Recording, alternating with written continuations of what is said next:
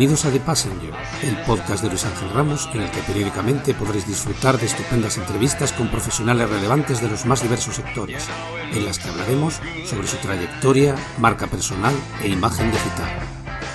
Este podcast es una iniciativa de Unagi Productions, la empresa desde la que ofrezco soluciones personalizadas en materia de servicios web, coaching digital y marca personal. También podéis seguirnos en las redes sociales de Navi Productions y por supuesto si queréis que os ayudemos con vuestra web, imagen digital o marca personal, contactadnos. ¿Venís con nosotros? Hola, bienvenidos a un nuevo episodio de nuestro podcast de entrevistas de Passenger. Tras un periodo de silencio por motivos laborales, aquí vuelvo a arrancar con fuerza para presentaros a los mejores profesionales. Hoy vamos a hablar de términos que todos tenemos en mente y más en estas épocas inciertas emociones, ansiedad, calma, satisfacción, libertad, conexión. Y para ello no podría haber elegido mejor a mi invitada de hoy, Ixi Ávila, que como ella misma se define, emprendedora, coach emocional y aprendiz de vida. Hola Ichi, bienvenida al programa y gracias por dedicarnos parte de tu tiempo. Muchísimas gracias, Luis Ángel. Me hace mucha ilusión estar aquí contigo en este ratito. Genial. A los dos nos hace mucha ilusión. Bien, eh, Ichi, cuando se, cuando se llega a tu web, lo primero que dices es, soy coach de inteligencia emocional. ¿Qué es eso? Es la pregunta que más me hacen. Bien, pues respóndela. Me, han hecho esa pregunta muchísimas veces, sobre todo al volver de Australia. Cuando llegué a España, muchas personas aún no tenían ni idea de lo que era el coaching y menos de inteligencia emocional, ¿no? Entonces, bueno, yo el tema del coaching lo suelo explicar con una metáfora. Siempre digo que, que al final eh, el coach es un equivalente a un entrenador personal, ¿no? Si de repente eh, tú te haces daño en una pierna, te lesionas, ¿no? Y te duele mucho, te vas a ir corriendo al médico para eh, curarte y solucionarlo. Pero si simplemente te quieres poner en forma, eh, te vas a ir a un gimnasio o vas a contratar a un entrenador personal. Entonces, el coach sería el equivalente de ese entrenador personal, ¿no? Que te ayuda a entrenar tu mente y tus emociones, que es algo que nunca nos han enseñado. Y yo en particular me focalizo mucho en la inteligencia emocional, que a mí me gusta llamarlo fitness emocional o entrenamiento emocional, más que inteligencia, porque creo que mm, la palabra inteligencia da lugar a confusiones. Cuando tú eres inteligente, si eres una persona inteligente, lo vas a ser para toda la vida, a no ser que, tengas un accidente y pierdas la cabeza, ¿no? Em, en cambio, la inteligencia emocional es una capacidad que hay que estar desarrollando constantemente. Nunca se deja de aprender y nunca se es completamente inteligente emocional, ¿no? Entonces es más bien un entrenamiento. Si tú llevas, imagínate que te haces un curso de coaching de inteligencia emocional y aprendes un montón sobre el tema y te pones a practicar ciertas herramientas y te pones como en forma emocionalmente em, y luego lo dejas y lo abandonas completamente y dejas de observar tus pensamientos y dejas de eh, conectar y permitirte sentir tus emociones y procesarlas y dejas de utilizar todas las herramientas que hay disponibles, vas a perder toda esa forma y vas a empezar desde el punto inicial, ¿no? desde el punto cero, digamos. Entonces hay que estar en constante entrenamiento. Y, mm, la suma de esas dos cosas es el coaching de inteligencia emocional al que yo me dedico. O sea, que eh, algo que no todos percibimos o que no es muy intuitivo es que podemos estar, o de hecho estamos, fofos eh, emocionalmente o desentrenados emocionalmente. Totalmente, o sea, la mayoría de personas, pero no es culpa de nadie, o sea, simplemente es algo que no nos enseñan, que no está muy incluido en la educación y que por lo tanto eh, llegamos a la edad adulta y de repente nos sueltan ahí en la vida real sin tener ni idea de cómo gestionar nuestras emociones, de cómo gestionar nuestro tiempo, de cómo em, lidiar con nuestros pensamientos. No, no, no sabemos, no tenemos ninguna herramienta, entonces vamos sobreviviendo como podemos sin estar en forma, efectivamente. Sí, y mm, una de las cosas que, eh, más se está centrando actualmente, que luego iremos más sobre ella, sobre la ansiedad, pero al hablar de emociones no solo hablamos de ansiedad, hablamos de otras emociones que hoy día también se le da rienda suelta, como puede ser la ira, como puede mm. ser el, miedo, como puede ser la frustración. Mm, todas. Al final, yo siempre digo algo muy importante que tampoco nos enseñan, es que todas las emociones son neutras, no son ni buenas ni malas. Nos han dicho que, por ejemplo, la ira, la ira es muy buen ejemplo, que la ira es mala que es malísimo tener ira. Entonces, eh, de alguna forma nos enseñan a reprimir esa ira, a que cuando tú sientes un enfado por algo, eh, no te permitas sentirlo, porque no deberías sentir ira, porque es una emoción muy mala. Y eso para nada es así, eso es un error. Al final la ira aparece eh, y tiene una función como toda emoción. La ira es un mapa que te da información. Entonces, tú ante esa ira, cuando aparece, puedes hacer tres cosas. O bien reprimir la emoción, que es lo que nos enseñan, o bien explotar y montar un pollo y pegar cuatro gritos o dar un puñetazo, que sería reaccionar, que tampoco es lo ideal, o bien responder a la emoción. Es decir, ok, estoy sintiendo ira, ¿qué me está queriendo decir esta emoción? Eh, ¿qué, me viene, ¿Qué mensaje me viene a traer? Vale, voy a escuchar. Y desde ahí voy a ver qué acciones puedo tomar para eh, procesar esa ira, ¿no? Me voy a permitir sentir, primero de todo, eh, si necesito desahogarme, pues en vez de pegar un puñetazo a una puerta, a lo mejor necesito pegar cuatro gritos a una almohada y, desahogar esa emoción que está ahí por algo y hacer algún ejercicio que me ayude a sacar la emoción. Y después escuchar, ¿vale? ¿Qué mensaje hay y cómo quiero responder yo a este mensaje? A lo mejor estoy muy enfadada porque alguien ha traspasado mis límites y esos límites que, que yo tengo son importantes para mí. Entonces tengo que ver cómo comunicar eso, asertivamente desde la comunicación no violenta y cómo puedo transformar así mis relaciones para respetarme y no pasarme por encima. Y eso sería sanísimo. Sí, sí, genial. O sea, es convivir con tus emociones sin rechazarlas. Exacto, con todas. Eh, tú empezaste eh, como actriz muy jovencita y como alguien que empieza como actriz eh, llega a un punto de su vida en el que se convierte en coach emocional. Bueno, yo creo que está totalmente relacionado. El, mundo de los actores, la interpretación, eh, interpretar personajes tiene mucho de psicología, mm, está clarísimo, ¿no? Porque al final eh, desarrollas la empatía, te metes en la piel de otros personajes o personas, según cómo se mire, y, eso para, para conseguir un buen resultado como actriz necesitas muchas herramientas que tienen que ver con la inteligencia emocional. Entonces, bueno, mi proceso fue muy, muy, muy, muy, muy progresivo casi sin darme cuenta, me fui trasladando de, ser actriz a ser coach. ¿Y cómo fue eso? Pues primero a través del teatro terapéutico. Es lo primero que para mí fue como una llamada de atención absoluta. Entonces yo escribí mi tesis de la universidad sobre la temática de teatro foro y em, la inteligencia emocional.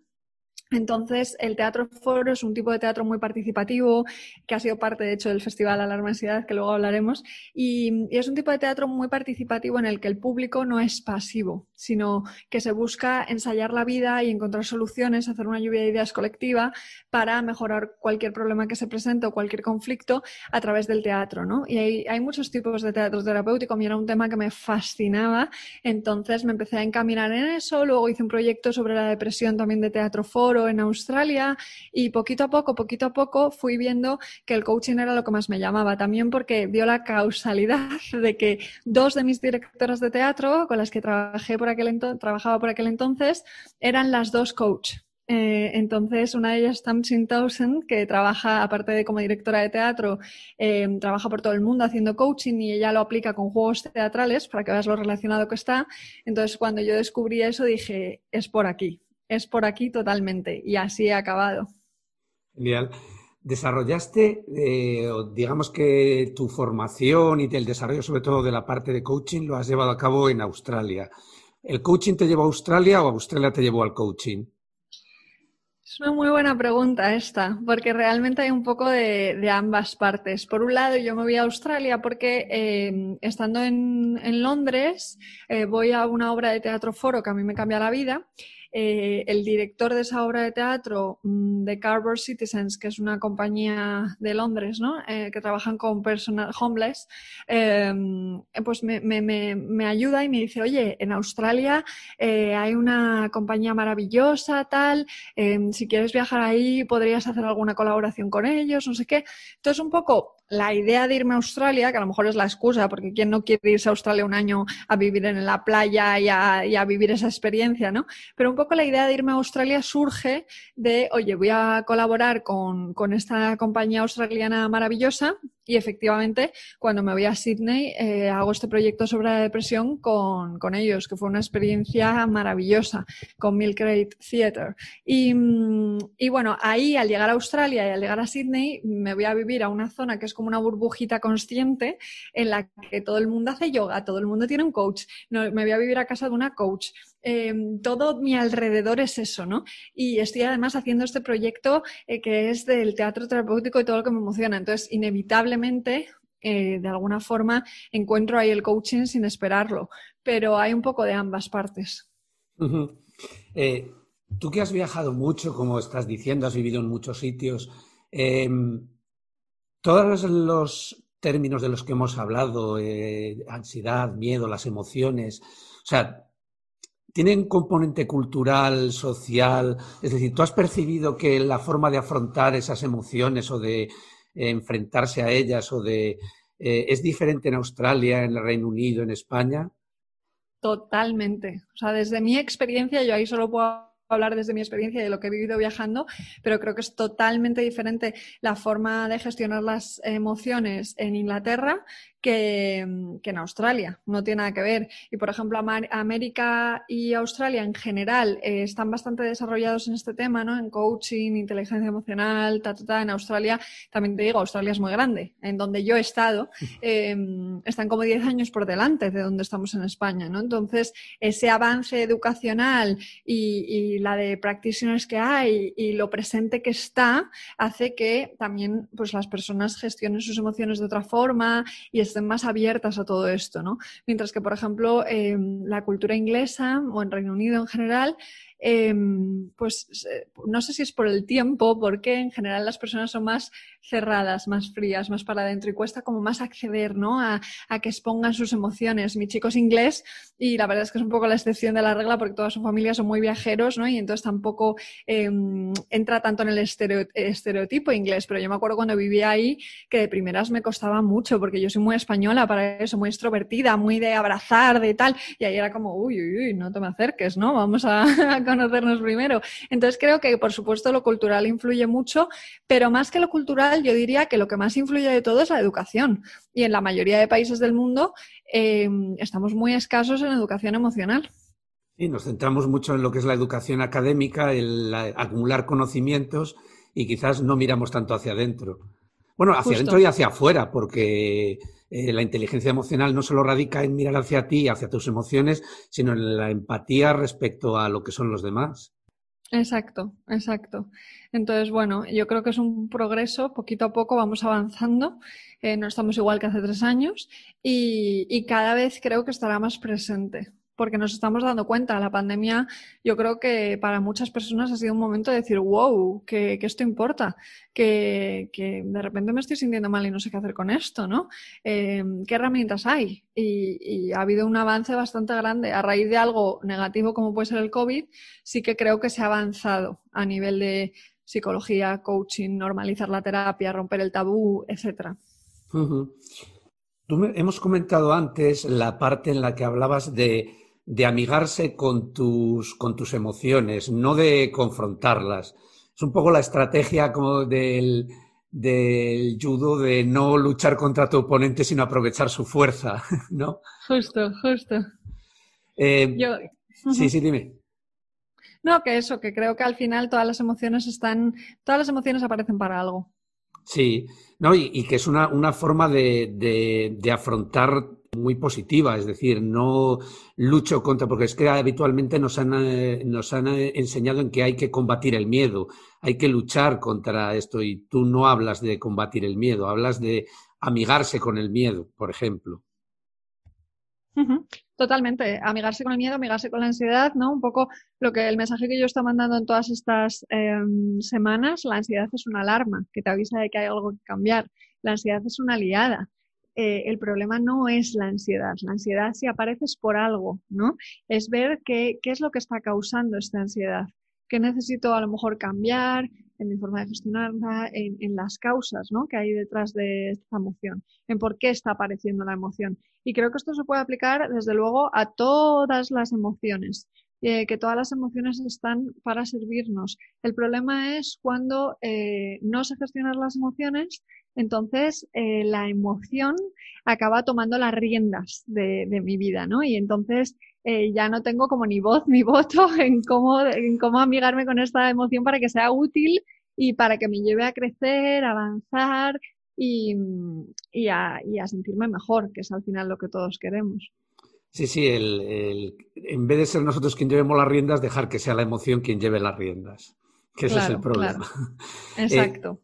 Eh, comentabas hace un momento eh, todo lo que ha tenido que ver con la pandemia, que ha afectado, claro, que todas las emociones en general, eh, por supuesto las negativas fundamentalmente, se hayan disparado.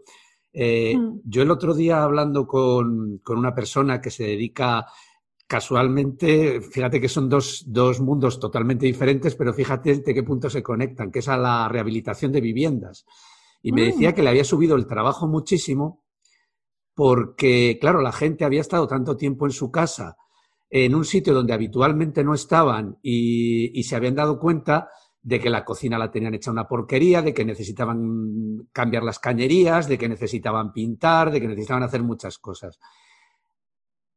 ¿No crees que eso nos ha ocurrido también a nosotros como personas, que al estar tanto tiempo solos en casa nos hemos visto obligados a mirar dentro de nosotros y muchas de las cosas que estaban ahí que nunca las habíamos escuchado ahora las estamos escuchando?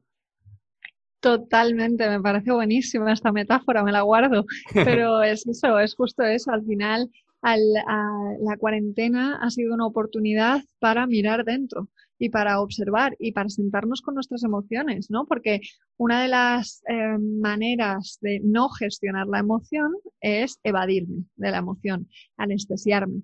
Y, y, claro, hay muchas formas de hacer esto, no solo tomándote un ansiolítico o un tal, sino mm, hay muchas formas mucho más comunes, ¿no? Que es atraco la nevera, me voy de fiesta, eh, salgo fuera para distraerme, me voy con no sé quién, hago mil cosas para no sentarme con mi emoción, para no permitirme sentir. Cuando de repente empieza un confinamiento, pues a lo mejor el primer día atracas la nevera, a lo mejor el segundo día te pones Netflix, pero cuando ya te has visto todo Netflix y ya no te queda nada por ver y ya te has atracado toda la nevera y mm, pues llega un momento que, que cada persona lo habrá visto de una forma, lo habrá vivido de una forma, pero creo que sí que es verdad que muchas, muchas personas hemos utilizado este periodo de confinamiento para decir, oye, voy a mirar dentro, voy a ver qué quiero, qué quiero mejorar, eh, qué tipo de persona quiero ser, cómo me quiero sentir en mi día a día, qué necesito para sentirme así, mm, qué creencias limitantes tengo, qué traumitas hay por ahí, ¿no? Entonces ha sido una muy buena oportunidad para empezar a trabajar en todo eso y para empezar a practicar activamente el desarrollo personal. Sí, sí, que es lo que, lo que estamos necesitando actualmente. Y ya puestos a gestionar esas emociones, eh, hay tres frases en las cuales, o tres lemas en los cuales tú resumes, digamos, esa forma de gestionarlas. Y quería comentar, que me comentaras un poco estas tres fases. Primera es la constancia gana la cantidad. Mm, me encanta, me encanta. Es uno de mis lemas. Soy muy, pesada con esto. O sea, lo repito por activa o por pasiva. Todos mis clientes se lo saben de memoria. Pero es que es cierto. Es que al final en, en nuestra sociedad eh, infravaloramos mucho las pequeñas acciones, ¿no? El para ponerme 10 minutos, nada, no, no es suficiente, ¿no? Y con el móvil nos ponemos 10 minutos cada 5 minutos y así estamos todo el día enganchados al móvil y le dedicamos muchísimas horas, ¿no? Si contásemos todas las horas que estamos en el móvil a lo largo de un año, imagínate que dedicas todas esas horas a aprender inglés o a tocar el piano o a cualquier habilidad que te propongas. Si le dedicásemos la mitad de horas que dedicamos al móvil, avanzaríamos un mundo, ¿no? Entonces, yo soy muy partidaria de un poquito cada día es más que un atracón de vez en cuando, ¿no? Y en la mayoría de acciones funciona así, porque al final lo que buscamos, por ejemplo, con el coaching, eh, no es, por lo menos yo, desde mi metodología y cómo trabajo con Satisfaction y demás, es no conseguir un resultado final concreto, sino incorporar hábitos que duren para toda la vida, que es muy diferente, ¿no? Entonces, eh, valoro más el proceso y el progreso que el resultado final. Y por eso creo que la constancia gana a la cantidad, que prefiero un poquito cada día que, eso, con un atracón de vez en cuando. La segunda es la intención cuenta más de lo que te imaginas. Mm, totalmente, totalmente. Mira, te pongo un ejemplo que pongo siempre con esto. Es muy diferente dejar de fumar porque no quieres que te entre un cáncer de pulmón que dejar de fumar porque te quieres sentir mejor.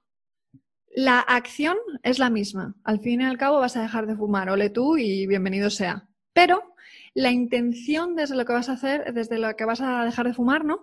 Va a ser desde el miedo no quiero que me entre un cáncer de pulmón, si sigo fumando me estoy destrozando la vida, no sé qué. Eso va a generar una serie de sensaciones en ti que van a ser muy diferentes desde, oye, quiero dejar de fumar, me quiero sentir mejor, voy a respirar mejor, voy a disfrutar más de la vida, no sé qué, que es motivación desde el amor. Entonces, son dos mundos completamente diferentes y esto se puede aplicar a absolutamente todo. Lo mismo, el ejercicio.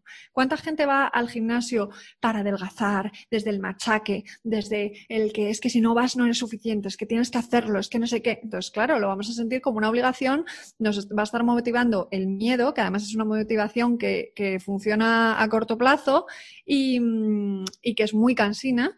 Y sería muy diferente ir a hacer ejercicio pues como hábito. Oye, qué bien me siento yo cuando hago mi sesión de yoga. ¿Cómo me apetece, no? Cuidarme y sentirme bien y darle ese regalito a mi cuerpo, que es mi templo en el que vivo, ¿no? Entonces es que eh, la intención cuentan muchísimo y cuentan todo lo que hacemos porque interfiere directamente en cómo nos sentimos cuando tomamos una acción. Totalmente, totalmente, totalmente. Mm. Y la tercera frase que, que teníamos era el trayecto es más importante que el destino. Mm, totalmente, totalmente. Yo, mira, tengo un programa eh, que, aparece mucho en mi web, ¿no? Satisfaction. Eh, satisfaction, yo siempre digo, la satisfacción reside en cada pequeña acción, ¿no? No en el resultado final. La satisfacción de un resultado final es muy efímera. Piensa en cualquier cosa que hayas conseguido en tu vida, en cualquier gran logro, ¿no? Eh, me he graduado, el día que me casé, el día que no sé qué. O sea, cosas, logros que son como muy grandes, ¿no? La satisfacción de ese resultado va a durar un ratito, como muchísimo un mes. Además, esto está estudiadísimo. Gente que gana la lotería y cosas de este tipo, que esa satisfacción del resultado final es muy, muy, muy efímera. La satisfacción más duradera reside en el proceso, en el progreso, en ese disfrute de cada día. Entonces, yo cuando, por ejemplo, trabajo el tema de los objetivos con clientes, siempre les digo, si tú consigues esto, pero, por ejemplo, alguien que quiera escribir un libro, ponemos ese ejemplo.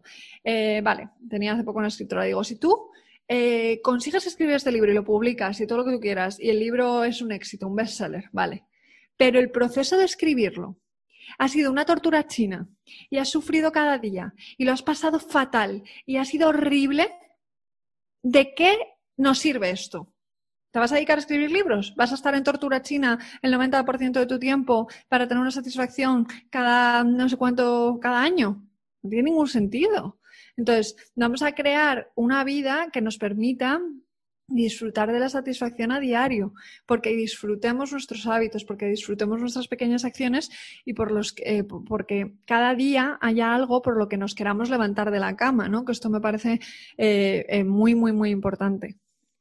Sí, totalmente. vamos, en eso te entiendo perfectamente porque yo que como sabes he hecho deporte cuando cuando preparas, por ejemplo, una, una media maratón, una carrera, realmente lo satisfactorio es el proceso. Para mí, en este caso, ha sido el proceso de preparación. El día de la carrera siempre me lo tomo como una celebración. Como, mm. o sea, el resultado me da un poco lo mismo. Que, bueno, sí, consigues lo que querías, vale. Si no lo consigues, pues bueno, vale también. Pero realmente, digamos, lo, lo, lo que te ha hecho realmente disfrutar han sido los dos, tres, cuatro meses anteriores en los cuales eh, sabías que hacías una cosa encaminada a un fin. Y el fin en sí mismo era ese. Luego te das cuenta que realmente, ah, porque a lo mejor hay veces que te frustras, dices, ostras, no me ha salido la carrera como yo quería. Pero luego al fin y al cabo lo que dices, tú dices, pero bueno, si la carrera es lo de menos, realmente lo satisfactorio han sido los tres meses anteriores. Totalmente. Lo que pasa es que nos han educado eh, en el resultado, en conseguir resultados, ¿no? En eh, eres lo que consigues, que eso es una creencia súper limitante. Entonces, la mayoría de personas vivimos, eh, me encanta que vivas así lo de la maratón, pero no es lo más común. O sea, la mayoría de personas hacen lo que hacen por un resultado y, y, buscan esa satisfacción de conseguir X, ¿no? Y muchas veces el proceso se convierte en un sufrimiento. Pero bueno, o sea, yo lo vivo así, igual que tú vives mucha de la forma de afrontar las emociones que tienes, como bien dices, por propia experiencia. La primera vez lo haces y lo haces mal y metes la pata y sales, y sales cabreadísimo. Y luego te das cuenta y dices, pero bueno, es que soy imbécil, o sea, ¿qué estoy haciendo? O sea, ¿qué sentido tiene? Sí, vale, he perdido un partido, pero lo importante es que he estado con los amigos, que he disfrutado, que nos lo hemos pasado bien. Eh, ¿Qué sentido lo tiene haber perdido el partido? Totalmente. Y es que al final de tu vida lo que vas a recordar es todos esos momentos, todos esos procesos, todo lo que hayas vivido y las experiencias que hayas tenido, no solo los resultados que hayas obtenido. Y, y bueno, creo que esto también se debe mucho a, cómo funcionan los recuerdos. ¿no? Los recuerdos se crean eh, con el final de una experiencia y como, con los momentos más intensos. Entonces, el quedarse con un buen sabor de boca es algo que, que, importa mucho en la generación del recuerdo, que los recuerdos siempre son distorsionados. Yo esto siempre lo digo, ¿no? Tú lo que recuerdas no es la realidad absoluta de lo que viviste en el pasado, sino la historia que te has contado, con qué te has quedado de eso, etcétera. Y bueno, creo que, que, eso, que hay una cultura muy de, de ir a por el resultado y olvidarnos del proceso. Entonces yo abogo mucho por focalizarnos en el proceso, en el progreso, disfrutarlo, poner el foco ahí, em, generar satisfacción en eso y, y luego los resultados ya vendrán y oye, que todos queremos resultados, claro está, pero que son un plus, que son una celebración, como tú decías, que, que no son la vida, que la vida es mucho más. Sí, sí, claro. Si además ahora lo ves, yo con mis sobrinos lo veo, que cuando van a, a, jugar un partido, van a hacer algo y pierden y les ves que son niños pequeños y es lo que dices, están influenciados por la educación, porque salen como enfadados, cuando en realidad luego le dices cuatro cosas y consigues que se le olvide, ya el resultado se pasó y ellos lo que están es que están con sus amigos y han disfrutado. Quizás les, les importa más a los seres que están a su alrededor que a ellos. Total, total. Los niños están mucho más presentes que los adultos.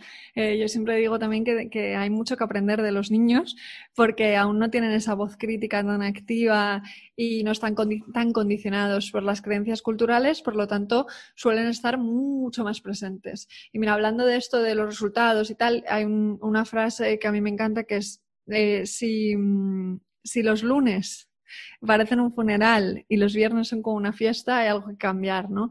No podemos, esto es como el cómo vivimos nuestras semanas, también un buen reflejo de cómo vivimos la vida, ¿no? Si odiamos en nuestra vida de lunes a viernes y estamos esperando a este eh, no resultado, porque en este caso no es un resultado, pero esos días libres que hay sábado y domingo y solo tenemos vida ahí, ¿qué porcentaje de nuestra vida vamos a vivir? ¿No? ¿Qué porcentaje de nuestra vida vamos a disfrutar? Muy poquito. Dos Entonces, ahí hay algo concretamente. Total, total, total. Bueno, eh, ahora estábamos hablando de tu, de tu programa, que digamos es el programa estrella que llevas a cabo, que es Satisfaction, Satisfaction o Satisfacción. Sí. Eh, háblame de él. Uh, Satisfaction es un programa maravilloso, es un viaje. Yo siempre digo que es un viaje precioso que creé en Australia cuando estaba ahí, muy influenciado por mi experiencia australiana y que busca, pues, este mensaje que te decía, ¿no? Encontrar satisfacción en cada pequeña acción. Entonces, consta, consta de cuatro módulos que hacen referencia a las bases de la inteligencia emocional durante las dos primeras semanas se trabaja el, el, autoconocimiento, ¿no? Conocerte, conocer tus creencias limitantes, tus miedos, tus fortalezas, que esto es algo que a veces no nos enseñan, tus emociones, cómo eh, sueles gestionarlas, cómo funcionas, ¿no? Las siguientes dos semanas nos focalizamos en ya el, la autogestión o el entrenamiento emocional, ¿no? Entonces aquí es donde ya empiezan a aparecer esas herramientas de las que hablaba antes para decir, vale, ya me conozco un poquito, nunca te acabas de conocer, ahora que me conozco un poquito, eh, sé cómo estoy funcionando y cómo estoy gestionando mis emociones, pero cómo me gustaría gestionarlas y qué necesito para poder empezar a gestionarlas así, ¿no? Y ahí también meto el tema de la gestión del tiempo, que es súper importante y que tampoco nos dan herramientas para esto muy potentes. Y después, en el segundo mes, o sea, digamos el primer mes es como más yo me conmigo, ¿no? Trabajar internamente, mirar dentro y, y, desde ahí empezar a funcionar un poco diferente o cambiar algunas cosas. Y después el segundo mes es más social. Entonces, primero, en las dos primeras semanas de ese mes, me hago consciente de mi entorno, cómo me siento en cada entorno de mi vida, porque con unas personas me siento fenomenal y con otras no. ¿Qué hay de mí? ¿Qué hay del otro? ¿Qué está en mis manos? ¿Qué puedo transformar? Y en las dos últimas semanas trabajamos todo el tema de las habilidades sociales, el cómo me relaciono con las personas de mi vida, cómo me gustaría relacionarme, qué necesito cambiar, la comunicación no violenta, em, etcétera, ¿no? Entonces, este es el viaje, como yo le llamo, y durante todo este tiempo se trabaja un objetivo que la persona elija. Hemos tenido todo tipo de objetivos porque ya han pasado por satisfacción más de 100 personas, entonces he visto todo tipo de objetivos. Pero al final es lo que decíamos antes, el objetivo es lo de menos, porque mm, yo eh, me focalizo mucho en que se disfrute el proceso y que se avance en el proceso y que se generen hábitos para que ese objetivo o resultado llegue solo. Si, por ejemplo, te propones escribir un libro, probablemente en dos semanas, en dos meses, perdón, no lo, no lo termines, pero da igual, porque no es que lo termines, es que aprendas a ser escritora o escritor. Que, que, cojas ese hábito de escribir tu libro a diario y de disfrutarlo. Entonces el libro va a llegar y no escribirás uno, escribirás diez, pero, pero primero necesitamos eso, ¿no? Entonces, este es un poco el proceso de, del programa Satisfaction. ¿Tienes algún programa, alguna convocatoria abierta o, Sí, en este momento, antes yo hacía grupos, como me encantaba, pero desde la pandemia eh, lo he reducido un poco a la versión individual. Entonces yo sigo trabajando, hay muchísimas personas que siguen haciendo Satisfaction y lo hacemos de forma individual y online, como estamos tú y yo ahora, eh, con, bueno, con la presentación compartida y todo esto. Y la verdad es que funciona súper bien. A mí me ha sorprendido lo maravilloso que es el mundo digital, porque yo al principio, cuando empezó el confinamiento, decía, no, esto no puede ser, voy a tener que parar Satisfaction. Y luego la verdad es que de forma online está funcionando fenomenal. Eso sí, lo hago a nivel individual y, es el mismo proceso, pero, pero, de forma individual en vez de grupal. Eh, ¿Cómo llevas eh, tú que has vivido en otros países, eh, llevándonos ya más a la parte a la parte, porque una cosa está muy bien, que es la parte del coaching, que es, eh, digamos, toda la gestión de las emociones, pero luego es poner todo eso en la práctica. Y poner todo eso en la práctica eh, lleva aparejado el que de la noche a la mañana te tienes que convertir en una mujer emprendedora, en una mujer que tiene un negocio entre las manos. Total. Total. Yo, yo he sido emprendedora por accidente. Es decir, eh, cuando me quise dar cuenta era emprendedora, pero, pero no era algo como meditado y tal, sino que yo fui creando lo que quería crear y lo que me iba saliendo y de repente pues mi etiqueta era, ah, que ahora tienes un negocio, ah, que ahora eres emprendedora. Pero fue un poco, o sea, yo siempre me he guiado mucho por mi intuición y por lo que me salía del corazón y lo que quería hacer sin tener mucha idea de negocios ni nada y he ido aprendiendo según caminaba. Y, luchando contra, o sea, bueno, no luchando, gestionando la ansiedad, eh, descubres que la ansiedad ahora brota por otras partes que son tu propio negocio. Total, total, sí, sí. Bueno, la ansiedad, eh, siempre he contado, es, gran parte de mi historia, siempre me ha acompañado desde los 16 años y, yo he vivido muchos episodios con la ansiedad, que ya no los llamo ataques, porque creo que la ansiedad no te ataca, eh, sino que son episodios que compartes con tu ansiedad. Y, bueno, por suerte yo desde los 16 años pude acceder a terapia, eh, mi relación con la ansiedad ha ido transformándose.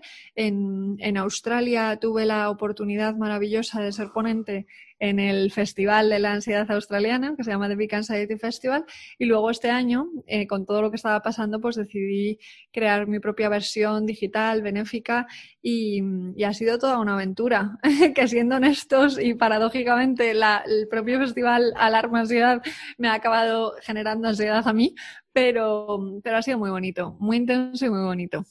Eh, vamos, vamos eh, concretamente a eso, a lo que ha implicado, porque bueno, eh, todo lo que, mm, lo que ha supuesto dentro de uno de los efectos secundarios o colaterales, o como lo queramos llamar, de la pandemia, ha sido la digitalización de nuestras vidas. O sea, ya no estamos hablando de digitalización empresarial o tal, sino que ha sido digitalización de nuestras vidas.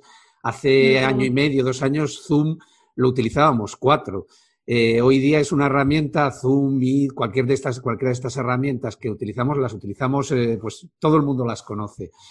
Eh, y a ti te ha llevado a poder poner en marcha herramientas que hasta ahora no tenías muy desarrolladas, como ha sido, por ejemplo, y te ha permitido llevar o poner en práctica el Festival de la Ansiedad. Una cosa enorme y bueno, cuéntame cómo ha supuesto todo, cómo ha venido todo esto. De nuevo, casi accidentalmente. Yo no sabía la que estaba liando hasta que me vi ya que se me había ido de las manos. Pero básicamente eh, yo en, la cuarentena, en el confinamiento, como todo el mundo, eh, mi vida se digitaliza, empiezo a hacer las sesiones online, empiezo también como a crear más comunidad digital, que yo antes lo hacía todo de forma presencial, creaba mis blog clubs en súper chulo, en el restaurante, venía la gente, era todo en persona, ¿no? Entonces de repente es como trasladas todo a el mundo digital. Entonces, pues eso, Zoom, todas las herramientas que tú quieras. Y, empecé así, haciendo las sesiones, haciendo eh, algunos meetings como por YouTube directo y todas estas historias. Y en, en, mitad de la pandemia me entero de que el Festival de la Ansiedad Australiano, que yo tanto adoro y que me encanta y que no sé qué, se ha cancelado barra retrasado hasta nueva orden por la pandemia, que por lo menos hasta el 2022 no iba a volver. Entonces hablé con la directora, que la conozco tal, me dijo, sí, sí, hasta el 2022, 2022 era en Melbourne, no sé qué, ta, ta, ta, pero los australianos han parado la vida hasta que vuelva, hasta que vuelva la normalidad, que no sabremos cómo será. Entonces ahí surge un poco la idea, que me acuerdo que hablé contigo, de, oye, mm, quiero hacer un festival, ¿cómo se hace esto? Porque es que no tengo ni idea ni de por dónde empezar, ¿no? No sé ni, ni, ni, dónde se, pone esto. De, yo tenía la web con vosotros, que estoy encantada con la web, pero claro, una cosa es tener una web y otra cosa es tener un festival, ¿no? Son cosas diferentes con todo lo que se supone de contenidos, de que se metan muchísimas personas y que Internet lo sostenga sin que se caiga la página ni nada. Entonces, poco a poco fui dando pasos en la dirección de crear un festival, aprendiendo directamente según, según iba avanzando. Y eh, en un momento dado me di cuenta de que no podía continuar si no tenía una fundación, porque yo quería que fuera benéfico. Ah, para mí era muy importante ya no solo que fuera digital para poder adaptarnos a estos tiempos, pero también que, lo recaudado pudiera ir destinado a procesos terapéuticos para personas que sufren ansiedad y no se lo pueden permitir, porque creo que mm, a día de hoy ir a terapia es un lujo. Mm, ojalá que no fuera así, pero bueno, es la realidad en la que estamos viviendo y, la salud pública no, no puede sostener, por, por, cómo estaba planteado el sistema, no puede sostener el tema mm, como más psicológico. Entonces, me parecía muy importante que ahora que hay tantísimas personas que están sufriendo ansiedad, que pudiéramos con lo recaudado apoyar eso, ¿no? Y, y, para eso necesitas una fundación porque tú, como ser individual, por muy autónoma que seas, no puedes de repente recibir todo ese dinero y repartirlo, ¿no? Y entonces me costó bastante encontrar una fundación porque la mayoría de fundaciones me decían, no, la salud mental no nos encaja. Yo ahí ya iba viendo que, que esto seguía siendo tabú. Luego encontré a la Fundación Vivo Sano, que se han involucrado mucho en, también en el tema de organización por recursos que tenían y demás. Y, y a raíz de eso, pues poco a poco fue empezar. He aprendido muchísimo, muchísimo, muchísimo. Me han faltado meses, de ahí la ansiedad, porque me hubiera gustado, ahora que lo miro, ¿no? al principio no lo sabía, pero me hubiera gustado hacerlo con mucho más tiempo. La segunda edición, si, si la hago, que creo que sí que la haré, será muy diferente porque ya podré aplicar todo eso que he aprendido, ¿no? Y, y, es todo un viaje también, esto, porque hay mucho que hacer, es mucho trabajo que a veces no se ve, y, y, a nivel digitalización o, cómo funciona el hacerlo en esta versión online, creo que, que, que, no es tan complejo y que funciona muy bien, porque también tiene, un, tiene pros que la versión presencial no tendría. Y es que puedes acceder de repente a personas de todas las partes de España, a personas de todas las partes del mundo que hablen español, y, y eso yo creo que suma, suma mucho. Sí, sí, o sea, además eh, yo por el feedback que he tenido ha sido, ha sido un éxito, la gente le ha gustado muchísimo. O sea que, que ya sabemos que la meta no es, no es el, el objetivo, sino que lo, lo, lo, has disfrutado con el proceso, pero bueno, que haya salido bien también es, es una cosa mm. elogiable. Sí, justo. Yo, fíjate, con esto del festival he reflexionado mucho en el tema del proceso, el progreso y el resultado. Es decir, eh, de cara, porque en esta vez, ya una vez que te metes, ¿no? A veces aprendes en, en cayéndote el camino. No, no te digo que me haya caído porque efectivamente ha sido un éxito, ha salido genial, a la gente le ha encantado, pero es un poco lo que te decía, ¿no? Que yo para poder realmente disfrutar el proceso, la próxima vez que lo haga me voy a dar mucho más tiempo para ir poquito a poco, tranquilamente, con otra calma, ¿no? Y, y creo que eso va a ayudar a que el proceso sea más disfrutable, que para mí es, ya sabes, muy, muy, muy, muy, muy importante. Aún así lo he disfrutado porque era algo que, me apasionaba tanto, tanto, tanto y es un tema que me mueve tanto y han pasado cosas tan bonitas que era imposible no disfrutarlo aunque fueras a un ritmo de alta revolución. Sí, sí. Eh, precisamente ahora que estamos hablando de todo esto, de las plataformas, de, lo que ha conllevado, tú y yo precisamente nos conocimos a raíz de tu web. Es decir, eh, ahora mismo vivimos en un mundo digital en el que este tipo de herramientas, eh, sobre todo para gente de tu sector, son prácticamente imprescindibles. Total. O sea, yo diría que son esenciales, igual que las redes sociales. Eh, por mucho que te pelees con eso hoy en día, es esencial, ¿no? El, tener Instagram, el, ya no solo tener una cuenta, sino cuidar la cuenta, cuidar a las personas que, que te dan apoyo de esta forma porque al final em, el trabajo se ha trasladado al mundo digital y la web, que esto lo hemos hablado muchas veces, en mi caso, la web que he creado con vosotros es mi casa digital. Entonces, mm, pues igual que ahora la gente está haciendo renovaciones en sus casas, es muy importante tener también tu casa digital cuidada y que funcione y que, mm, y que la gente que acceda se entere, que la comunicación sea clara. Eh, todo esto es para mí esencial. Y ahora a día de hoy no, no podría concebir mi, mi, profesión sin tener la parte digital. Sí, no solo, no solo tu casa, sino incluso tu negocio. Porque ya no solo es mostrar quién eres tú, cómo eres y poder a la gente mostrarles tu tarjeta de visita digital y decirles quién eres realmente, sino que te permite, pues lo que tú estás diciendo, te permite eh, vender unos cursos online o vender tus eh, infoproductos o tus libros o incluso tus propias consultas online, que hoy día, eh, y sobre todo en el mundo del coaching, antes que, era, antes que era presencial, tú, por ejemplo, estás en Madrid, que es una ciudad que tiene mucho, mucha gente, pero tú, por ejemplo, eras coach en Pamplona o en Logroño y tenías un núcleo de clientes mucho más reducido. Total, total, total. Y ten en cuenta que, por ejemplo, yo ahora, que esto ya lo hacía, ¿eh? antes de la pandemia, el tener de repente una clienta en París, el, eh, porque al hablar inglés, ¿no? Pues mi, coaching no solo se reduce a español, sino que a nivel de sesiones individuales puedo hacer también en inglés. Entonces, el hecho de que ahora esté todo, que aún estamos traduciendo mi web, que está sin traducir a día de hoy, pero bueno, el hecho de que esté todo digitalizado eh, hace que, que, el mercado sea muchísimo más amplio, eh, que los cursos online ahí quedan grabados, igual que el festival. O sea, al final el festival, vale, fue del 5 de es que se ha quedado grabado y es un contenido que es un regalazo para entidad o cualquier persona que conozca a alguien con ansiedad, que es prácticamente eh, la población entera, ¿no? Entonces, eso ha quedado ahí grabado y es, es, un producto. Entonces, creo que hay una diferencia muy grande también entre vender un producto físico y vender un producto digital, no tiene nada que ver. Yo ahora tengo, por ejemplo, las agendas diario, que son un producto físico y eso, pues, es, es totalmente diferente. Requiere enviarlo, envolverlo, no sé qué, pero el producto digital está ahí en tu, en tu casa, en tu web y la gente puede acceder a él de forma sencilla y creo que puede, que ayuda mucho a que se expanda todo, ¿no? Eh, de forma mucho más ágil. Sí, sí, y además, o sea, es que, eh, como digo, nos han empujado.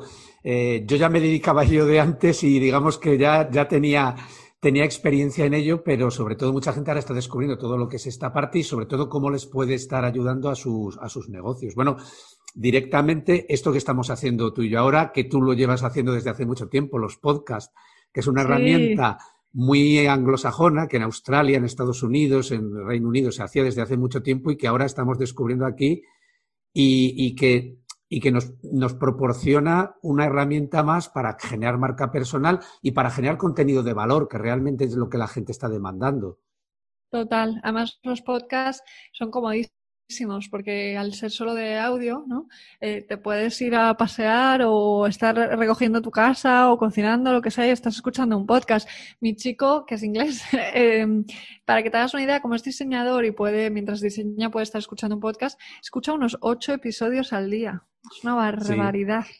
Eh, una barbaridad, porque claro, todas las horas que está trabajando, cocinando, no sé qué, él está con sus podcasts. Y yo esto es algo que descubrí en Australia, ahí grabé dos en inglés, que están por ahí, Em, grabé dos podcasts en Australia como piloto y luego vine a España con la idea de voy a empezar mi podcast. Y en España nadie escuchaba podcast, entonces yo decía, ¿qué voy a hacer yo con un podcast? Y tardé un año entero, también con un poco de procrastinación, entre que los micrófonos, no sé qué, y, al final creé el podcast, Satisfaction Podcast se llama, y, para mí ha sido una experiencia maravillosa, eh, porque no solo es la persona que lo escucha, sino también la persona que lo graba, eh, que, que se disfrutan mucho estas conversaciones, ¿verdad?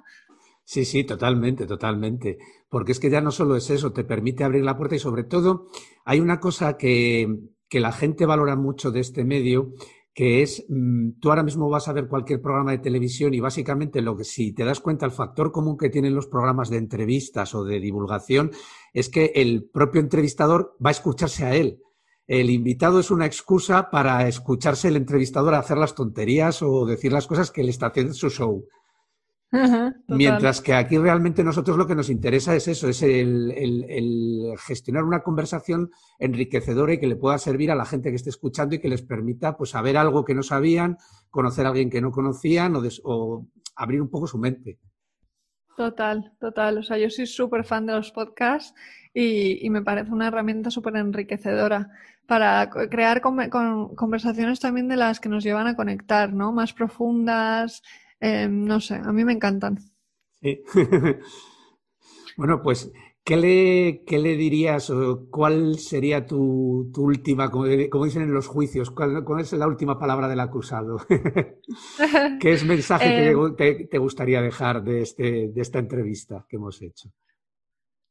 Pues el último mensaje que me gustaría dejar es mm, que, os animo a todas las personas que estéis escuchando a hablar de vuestras emociones, que no hay nada de lo que avergonzarse, que no hay emociones buenas ni emociones malas y que hay muchísimas, muchísimas herramientas que existen y que podemos aprender para sentirnos mejor. Entonces, bueno, vamos a utilizarlas para poder crear una vida eh, mucho más satisfactoria, ¿no? Llenar nuestros días de satisfacción, que ese es un poco mi mensaje. Y por supuesto que si quieren poner en práctica y utilizar estas herramientas, que acudan a ti, que las puedes mm. atender a través de tu web ichiavila.com. Yo feliz. Y, si quieren zambullirse en el mundo digital, ya saben que se vengan a la mía, unagiproducciones.com y tanto uno como otro les vamos a solucionar su vida real, mental y digital. Eso, eso es, Luis Ángel. O sea, yo esto lo digo, lo os recomiendo hasta el fin del mundo, de verdad. O sea, es maravilloso el servicio que dais, que quede aquí grabado, porque yo estoy feliz con la web. Tengo amigas que también lo están, Rebeca, Manuela, etcétera, y, y es una maravilla lo que hacéis. O sea, que yo me siento muy tranquila en vuestras manos y eso no es fácil de encontrar. Así que gracias de corazón. Gracias a ti por haber compartido este momento con nosotros y, con todos los que lo escuchen. Gracias, Ichi. mil, mil gracias. Y esto ha sido todo por hoy. Gracias por escucharnos y espero que hayáis disfrutado de este episodio. Hasta el próximo.